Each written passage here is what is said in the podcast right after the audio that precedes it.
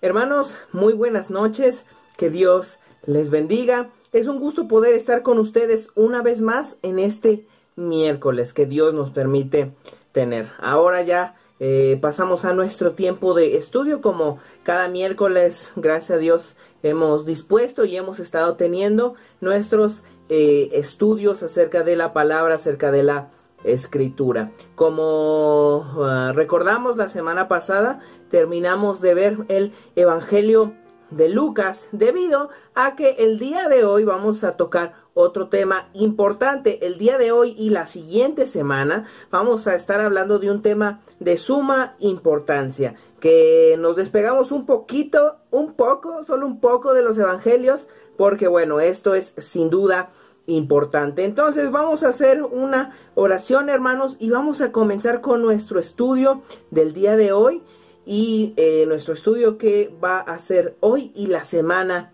que viene. Así que vamos a hacer una oración hermanos. Padre, te damos las gracias en esta noche por tu amor y por tu misericordia. Agradecemos, Señor, por tu presencia, por tu Espíritu Santo que habita en cada uno de nosotros. Gracias Señor porque tú nos permites ya estar conectados y dispuestos para, Señor, aprender qué es lo que tú quieres enseñarnos el día de hoy. Pido, Señor, que tú nos ayudes a comprender, que tú nos des entendimiento acerca del tema que vamos a estar hablando en estas dos semanas. Gracias, Señor, porque nos das los medios necesarios y porque, Señor, tú los dispones y porque nos permite, Señor, poder estudiar tu palabra a, a través de este medio. Señor, gracias por cada uno de los hermanos que se ha conectado en esta noche. Gracias, Señor, porque eh, ellos han dispuesto este tiempo para ti. Señor, pedimos tu guía, pedimos, Señor, de tu comprensión ah, en este tiempo de estudio que vamos a, a tener. Lo ponemos en tus manos en el nombre de nuestro Señor Jesucristo. Amén.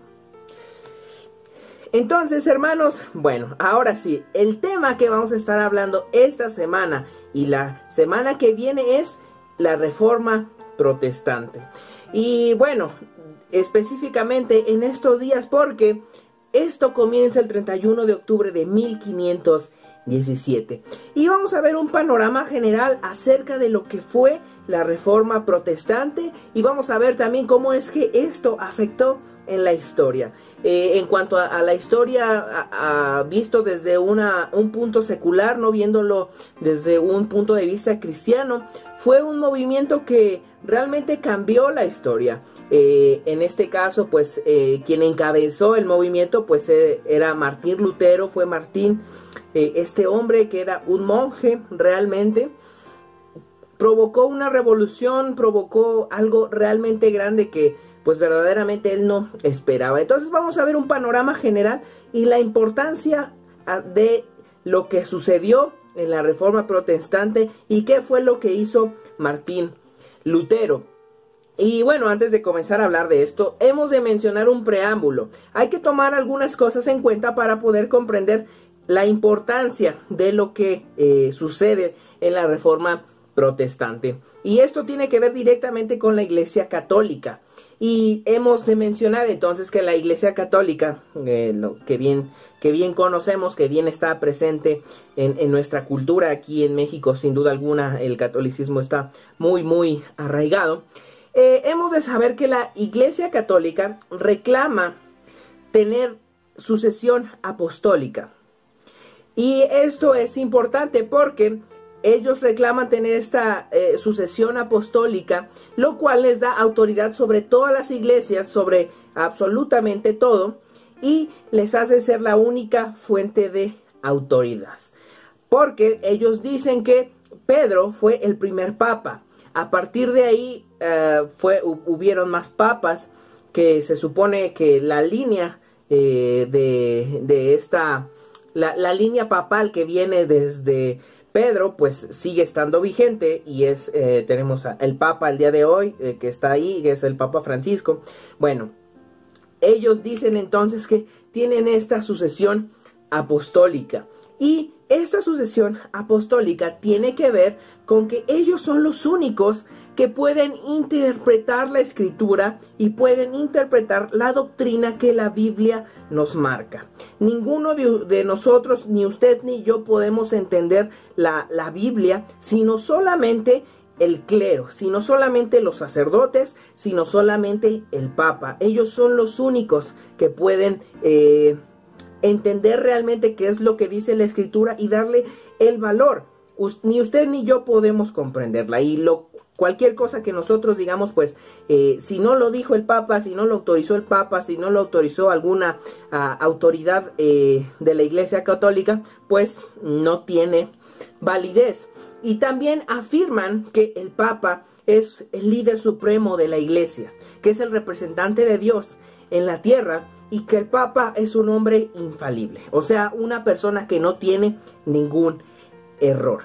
Esto es parte de la doctrina católica. Esto es algo que está vigente hoy en día y es algo que es eh, que algo, algo que ellos defienden, que el Papa es la, la suma autoridad de parte de Dios en el mundo y que, bueno, él es un hombre que no comete error ninguno. Esto es lo que define la doctrina católica, que bien nosotros sabemos que pues no es así y que realmente eh, pues todos los hombres somos eh, cometemos errores. Incluso eh, el papa es un hombre que también comete errores pero bueno la, la, la, la teología católica la, doctrina católica defiende esto y que él es un hombre que no comete errores. también hemos de mencionar que la palabra católico, la palabra católica, simplemente significa universal. Y esto es importante porque eh, en el tiempo antiguo, cuando el cristianismo era primitivo aún en los primeros dos siglos de la historia, el término católico se utilizaba para referirse a la iglesia universal. La iglesia universal es la, ah, la unión de todos los creyentes en el mundo. O sea, nosotros somos parte de la iglesia universal. Si usted ha creído en Cristo en todo su corazón, si usted ha creído que eh, Jesucristo es su Señor y que Él murió por sus pecados, usted es, es parte de la iglesia de Cristo.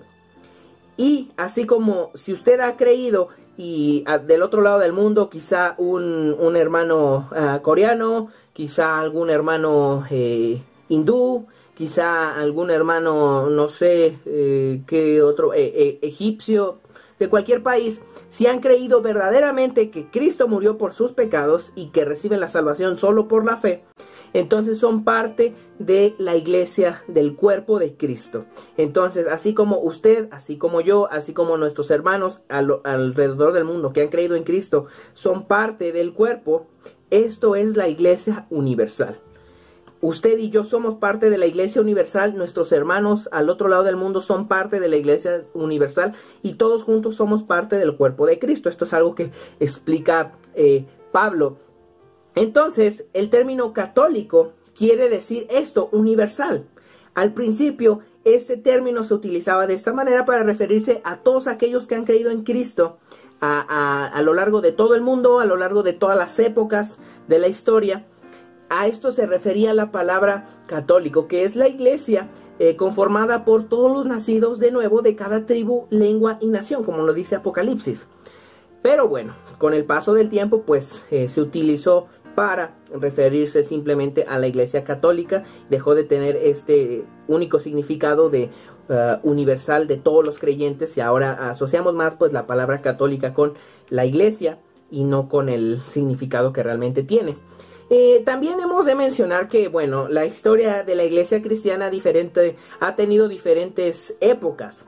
Y bueno, ah, hubo un emperador llamado Constantino, y, eh, emperador romano, importante, porque eh, es, es, de importancia mencionarlo, ya que antes de que este hombre, este emperador, se convirtiera, como lo, como lo dice la historia, el cristianismo era perseguido en el imperio romano. Esto es algo que hemos hablado y muchos emperadores persiguieron a los cristianos porque iban en contra. Esto lo hemos mencionado. Pero bueno, hasta que viene este hombre eh, llamado Constantino y se convierte a más o menos allá por el año 315 después de Cristo, las cosas se voltean.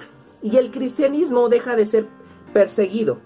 Después de Constantino, el cristianismo se convierte en la religión oficial del imperio romano. Entonces los cristianos ahora ya no son perseguidos. Tiempo después, ahora quienes son perseguidos son los que no son cristianos. Entonces, ah, con Constantino comienza esta revolución. A través de Constantino, la, eh, la, religión cristiana, el cristianismo, se hace aceptable delante del, del gobierno del imperio y más tarde se vuelve la religión oficial.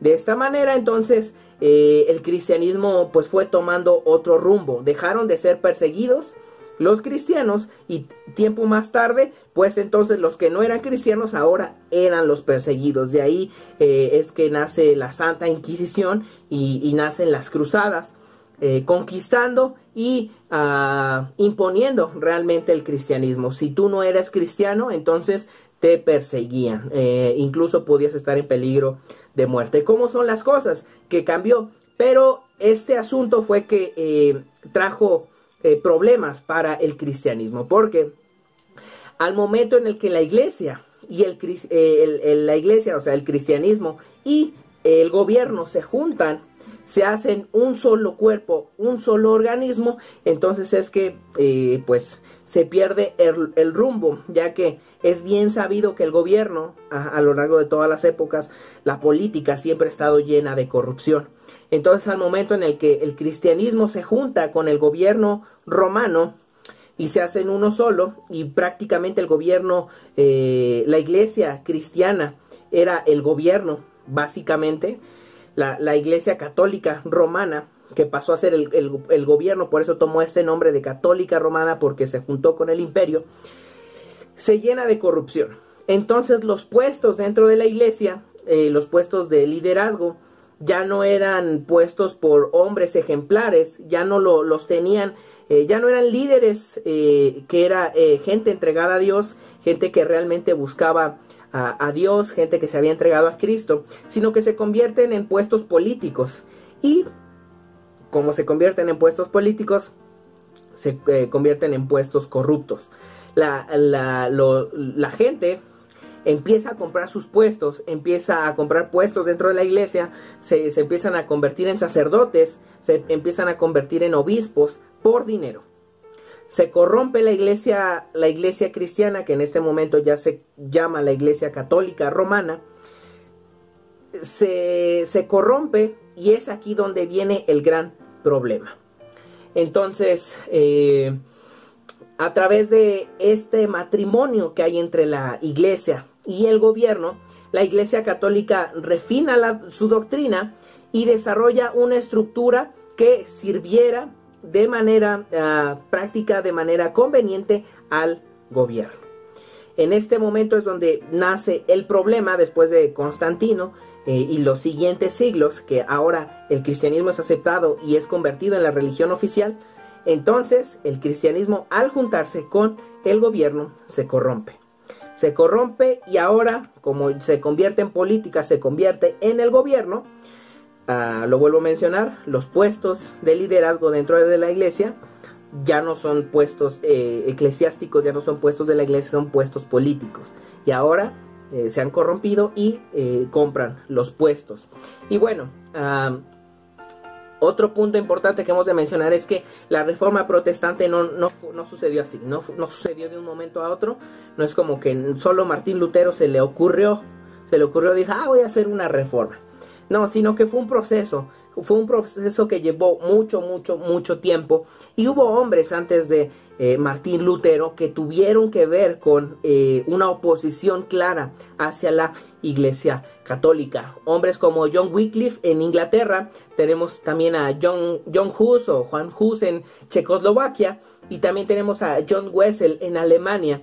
Fueron hombres que tiempo antes de Martín Lutero se opusieron a la Iglesia Católica, se opusieron a, a la doctrina, se opusieron a las enseñanzas de la Iglesia Católica y eh, fueron eh, poniendo un precedente, fueron poniendo un precedente acerca de lo que iba a venir a suceder tiempo después. Ellos empezaron a darse cuenta que como que había algunas cosas que no estaban bien, pero a causa de su oposición a la Iglesia Católica, muchos de estos fueron asesinados por eh, herejes, básicamente, según la iglesia católica. Lo único que estos hombres estaban buscando pues era, eh, se estaban oponiendo realmente a las enseñanzas falsas que estaba promoviendo la iglesia católica.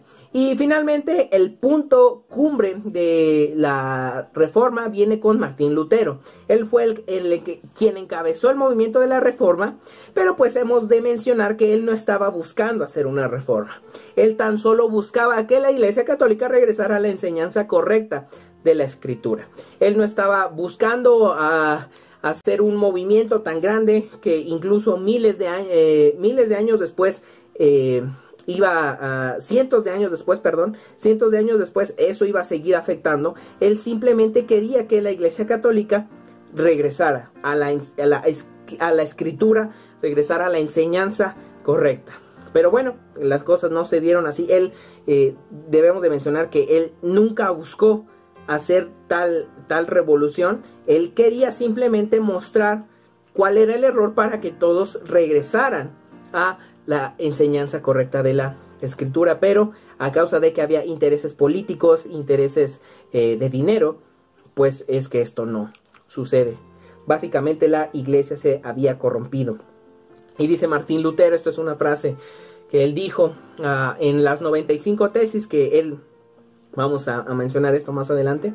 Él escribe 95 tesis en las cuales eh, escribe eh, su desacuerdo que tiene con lo que está sucediendo en la Iglesia Católica. Este es el momento en el que comienza la reforma protestante. Y dice Martín Lutero, el verdadero tesoro de la Iglesia es el santísimo Evangelio de la Gloria y la gracia de Dios. Esta es su tesis número 62 de las 95 que escribe eh, al comienzo de todo este movimiento. Y vamos a ver primeramente las causas y el impulso de la reforma. Hubo causas, hubo cosas que sucedieron antes para que la reforma sucediera y también pasaron cosas que impulsaron la reforma, que si no hubieran estado, quizá la reforma no hubiera tenido tanto impacto. Y bueno, tenemos primeramente los antecedentes de la reforma. Nos remontamos entonces hasta el año 1100 eh, aproximadamente. Es cuando comienza a haber esa oposición en contra de la iglesia cristiana. Tenemos primeramente a los puritanos. Ellos eh, se encontraban al sur de Francia y bueno, estos hombres allá por el 1170, por el 1200, ellos odiaban la tradición de la iglesia católica, ya que eh, la iglesia católica dice que la tradición es importante. Que si eh, la Biblia no dice algo, la tradición ha de decir algo al respecto. Y que básicamente la tradición es de igual de importante que la escritura. Esto no es así. y siempre lo más importante va a ser la escritura y no la tradición. Esto es algo que tenemos que tener en cuenta y que, incluso la escritura está por encima de nuestras tradiciones. Entonces, bueno, los puritanos allá por el año 1100, o sea, 400 años antes de la reforma, 400 años antes, ellos se opusieron a, la Iglesia Católica, a sus enseñanzas. Ellos circulaban el Nuevo Testamento porque también la Iglesia Católica en aquel tiempo decía que solamente el clero era el único que podía eh, leer y interpretar, básicamente. La gente común no. O, sea, usted y yo no podemos. Solamente la Iglesia Católica, solamente las autoridades de la Iglesia Católica. Y también los puritanos estaban en contra de la adoración a imágenes. Esto es eh, bien sabido, aunque muchas veces defendido por la Iglesia Católica, pero es bien sabido que la gente rinde adoración tristemente a las imágenes, a pesar de que ellos dicen que hay diferencia entre veneración y adoración. Sí, pero la gente no lo sabe. También ah, tenemos a los valdenses. Esto también fue allá por el año de 1100, 1170, que este movimiento lo encabezó un hombre llamado Pedro Baldo, que él también estaba en Francia, en la ciudad de Lyon, y él era un comerciante, pero él también estaba en contra de las costumbres católicas y de la doctrina católica. Entonces, él no era un, un, hombre, este, él era un comerciante y él se dedicaba a predicar la palabra a predicar la escritura y a predicar las, las, eh, las doctrinas incorrectas, eh, las prácticas incorrectas de la Iglesia Católica. También tenemos a los Lolardos, que estos hombres seguían la enseñanza de John Wycliffe, que acabamos de mencionar hace un momento. Este hombre, John Wycliffe, era un doctor de teología. Él había estudiado en la Universidad de Oxford. Y él, eh, siendo un hombre estudiado, escribió en contra de algunas doctrinas de la Iglesia Católica e hizo una de las primeras traducciones de la Biblia al inglés completa, porque la, iglesia, la, Biblia solamente estaba en latín y la, la, gente común pues no sabía latín, no podía leer la Biblia y la Iglesia Católica no pensaba en traducir la Biblia, porque la gente no puede leerla, básicamente, eso es lo que ellos decían en aquel entonces. Y entonces este hombre, John Wycliffe, escribe en contra de la Iglesia Católica algunas doctrinas, específicamente la doctrina que es conocida como la transustanciación, que es eh, que la Iglesia Católica dice que cuando se, practica la Eucaristía, o sea, eh, la, comunión, eh, la, hostia y el, y el, vino dentro de la misa, la, la Iglesia Católica dice que realmente estos elementos se convierten en Cristo, que Cristo verdaderamente es la oblea y, y, que Cristo verdaderamente es el vino. Entonces este hombre John Wycliffe escribe en contra de eso porque es algo que realmente no dice la escritura. Y también hace esta, quizá la primera traducción al inglés, de latín a inglés la, traduce, aunque no tiene tanto éxito porque todavía eh, la imprenta pues no estaba funcionando, ¿verdad? Entonces no puede eh, reproducirse tantas veces la escritura, pero sí es una de las primeras versiones de la Biblia en inglés la que hace este hombre. Y también tenemos a John Hus, a Juan Hus, este hombre fue seguidor de las enseñanzas de John Wycliffe y Juan Hus predicaba en contra de la corrupción de la Iglesia Católica. Este hombre, al leer los escritos de John Wycliffe, se da cuenta del error de la Iglesia Católica y él entonces también empieza a predicar en contra de la corrupción, en contra de la avaricia, en contra de eh, lo, lo, que está sucediendo mal en la Iglesia Católica. Y este hombre hizo posible la primera Biblia checa en el año 1416. Este hombre fue martirizado y quemado en el año 1415. Y también tenemos a otro hombre llamado a Savonarola. Y este hombre fue un, ah, un monje también, un monje dominico en Florencia, en Italia, que también predicaba en contra de la maldad que había en la iglesia católica. A pesar de que él era un monje, él se había dado cuenta del problema que estaba viendo en la iglesia católica y él empieza a predicar en contra de eso. Y a causa de su predicación es muerto, colgado y quemado en el año 1498. Apenas unos años antes de que suceda la reforma en el año 1517. Y bueno, este hombre, Juan Hus, es importante porque al momento en el que él es eh, sacrificado, al momento en el que él eh, va a ser quemado, él da una profecía, por así decirlo. Y dice así, Puedes asar el ganso, pero en 100 años se levantará un cisne con un canto que no podrás silenciar. Esto sucede entonces en el año 1417, 1418, por ahí más o menos. Y viene Martín Lutero y comienza el movimiento de la reforma en el año 1517. Esta es como una profecía que, que dice este hombre y 100 años después viene Martín Lutero a predicar en contra de la Iglesia Católica. Y bueno, también en cuanto a las causas de la reforma, hemos de mencionar el renacimiento, ya que eh, la reforma se vio envuelta del renacimiento. En la Edad Media, el interés de los estudiantes recayó en la verdad religiosa y la filosofía se dirigió a la religión. En, en la Edad Media los principales pensadores fueron hombres de la iglesia. Pero en el Renacimiento eh, vino un movimiento en, Europa, fue un despertar, por, hubo un interés en cuanto a la literatura, el arte y la ciencia.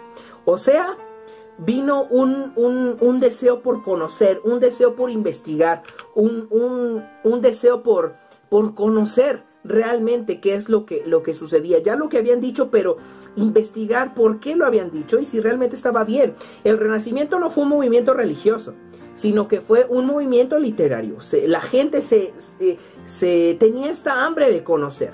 Y, no, era, no, era dirigido por hombres, eh, ah, ¿cómo decirlo?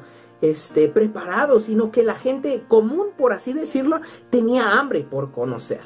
Eh, y bueno, entonces este movimiento no estaba en contra de la religión, sino que ponía en duda a la religión, decir, ¿por qué dice esto? Eh, era más como de investigación, de saber.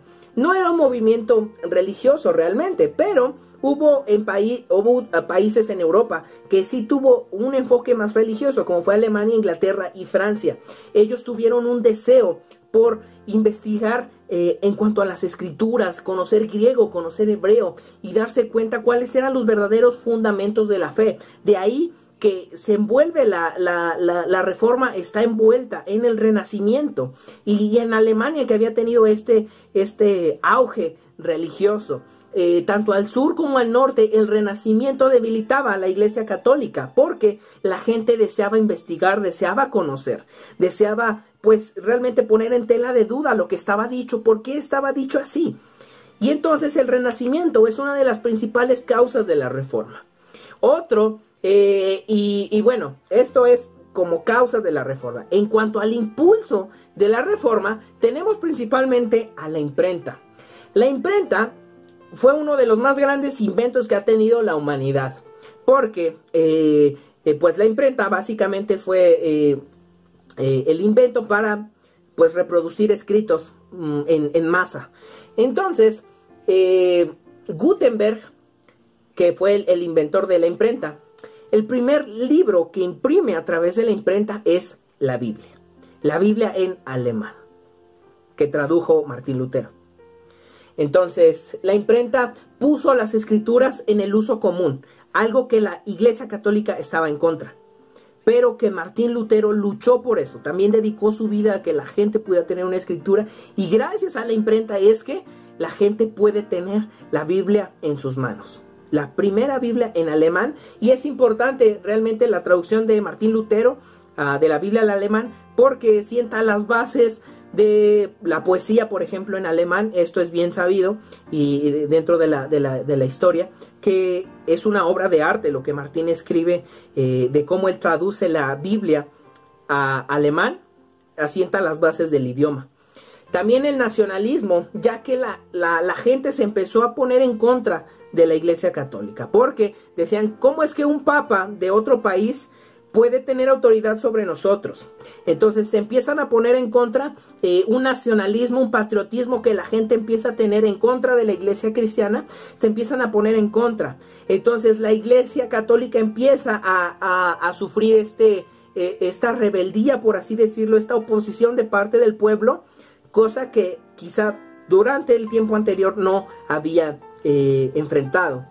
Y el motivo más importante, eh, de entre los más importantes, porque la imprenta es sin duda parte fundamental de la reforma, por lo cual fue impulsada, fueron las indulgencias. El Papa León X eh, necesitaba grandes cantidades de dinero para terminar la Basílica de San Pedro y otros intereses políticos y él pone a un hombre llamado Juan Tetzel, que fue el hombre elegido para vender las indulgencias. Las indulgencias eran básicamente un papel a, través del cual se podía perdonar todo pecado, diciendo que la gente que estaba en el, ah, en el purgatorio se le podía reducir su condena. Si uno pagaba la indulgencia, entonces se podía reducir el tiempo de la, ah, del purgatorio eh, en la persona propia o en un amigo o en un familiar. Si tenía que pagar, eh, si tenía que estar 200 años en el, en el purgatorio, según ellos, si tú comprabas una indulgencia, pues a lo mejor ya nomás tenía que estar 150. Igual iba a estar en el purgatorio, pero ya menos tiempo. Y una de las frases más conocidas de Juan Tetzel al vender eh, las, las, indulgencias era esta, que decía, tan pronto como suena, como su moneda suena en el cofre, el alma de sus amigos ascenderá del purgatorio al cielo. Básicamente ofrecían el perdón comprado. Y bueno, este hombre fue un fraile dominico y él fue eh, reclutado, él fue, eh, le fue dada la comisión de vender las indulgencias a lo largo de, Europa. Y eh, con el dinero obtenido se esperaba financiar la edificación de la Basílica de San Pedro, que está en Italia, que está ahí, todo mundo la hemos escuchado alguna vez, y comprar un obispado para Alberto de Hohenzollern. O sea, este hombre quería un puesto dentro de la iglesia, pero había que comprarlo. Quería comprar un puesto de obispado. El asunto es que para esta familia ya había, sus hermanos al parecer ya tenían puestos de obispos. Entonces eh, iba a tener un tercer obispado la familia. Y había que comprarlo. Había que comprarlo y se necesitaba dinero. Y bueno, hermanos, pues se nos ha acabado el tiempo. Está bien bueno esto, estoy bien picado. La semana que viene vamos a continuar hablando de la reforma tema muy importante y hablar de Martín Lutero. Entonces, si a lo mejor puede buscar algo, uh, va a ser de, mucha ayuda.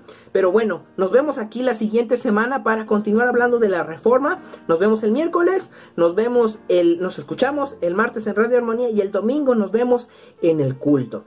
Y bueno, si tienen alguna duda, aquí estamos al pendiente. Nos vemos hermanos, que Dios les bendiga.